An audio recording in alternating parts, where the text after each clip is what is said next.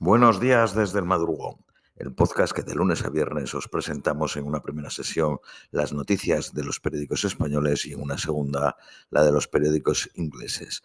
Vamos con las de hoy, miércoles 19 de octubre a la 1 y 39 de la mañana en España. Periódico El País.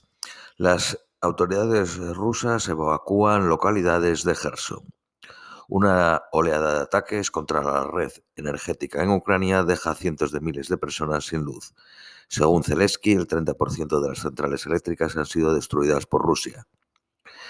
Kiev ultima la ruptura de relaciones diplomáticas con Teherán por suministrarle armamento a Rusia.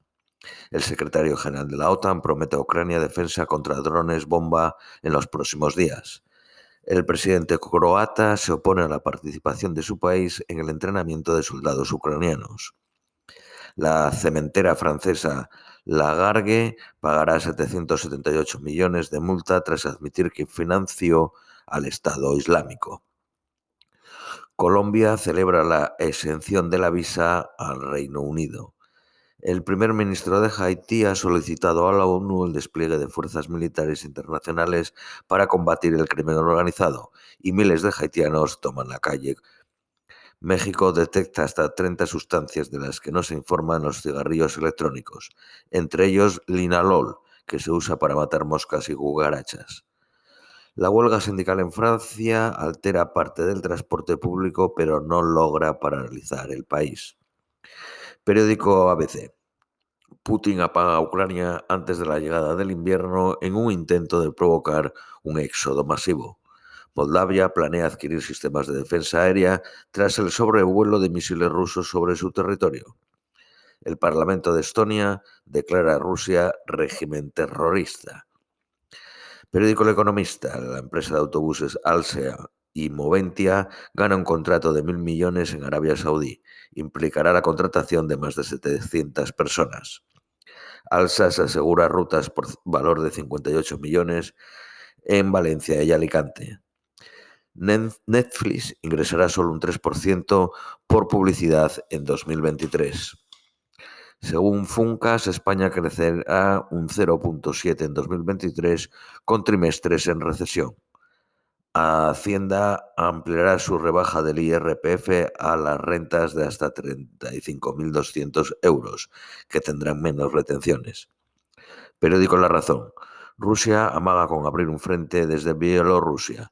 Moscú baraja un segundo asalto a Kiev con el que obligaría a las tropas ucranianas a desplegarse en el norte y dejar el este. El canciller alemán cesa al jefe de los ciberespías por su vínculo con el Kremlin. Los Tories buscan la fórmula para desalojar a la primera ministra de Downing Street. El Comité 1922 discute hoy modificar la regla de elección de un nuevo líder. Berlusconi presume de ser uno de los cinco mejores amigos de Putin. Periódico ABC. La Moncloa coloca un afín al frente de la gestión de los fondos. Nombra en plena crisis con Bruselas a un exasesor de presidencia tras dimitir la directora encargada de vigilar el uso de las ayudas europeas. Otro retraso en la ley trans desvela el plan del Partido Socialista para frenar a Podemos. Antonelli, dirigente socialista y activista trans, abandona el partido. 45 años en él y mi baja les da lo mismo, dijo. Sánchez y Feijóo salvan de su choque frontal el pacto del Consejo General del Poder Judicial. El jefe del gobierno y el líder del Partido Popular estaban eh, eh, eh, en el Senado, tuvieron una distancia insalvable para otros acuerdos. Feijóo pide la retirada de los presupuestos de 2023 que considera ficticios. El gobierno rebaja de 20 a 10 las peonadas necesarias para cobrar el paro agrario. El gobierno valenciano de Simo Puig despide a un músico y profesor de prestigio mundial por no tener el título de valenciano. El, periódico El País. Feijó recrudece el choque con Sánchez, que baja el tono para proteger la negociación del Poder Judicial.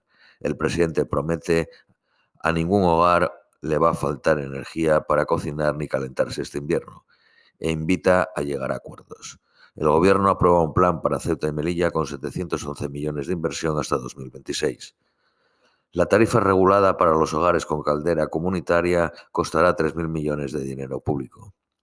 La policía alertará a jueces y fiscales cuando una víctima de violencia machista no quiera denunciar. El Gobierno crea un mecanismo de urgencias para el reconocimiento de la discapacidad para enfermos de ELA y refugiados. Juicio a la organización neonazi Hogar Social Madrid.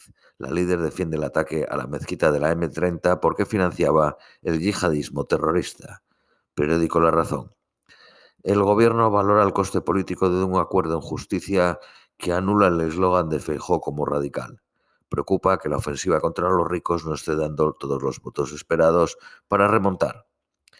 El 20% de los universitarios nunca consume alcohol.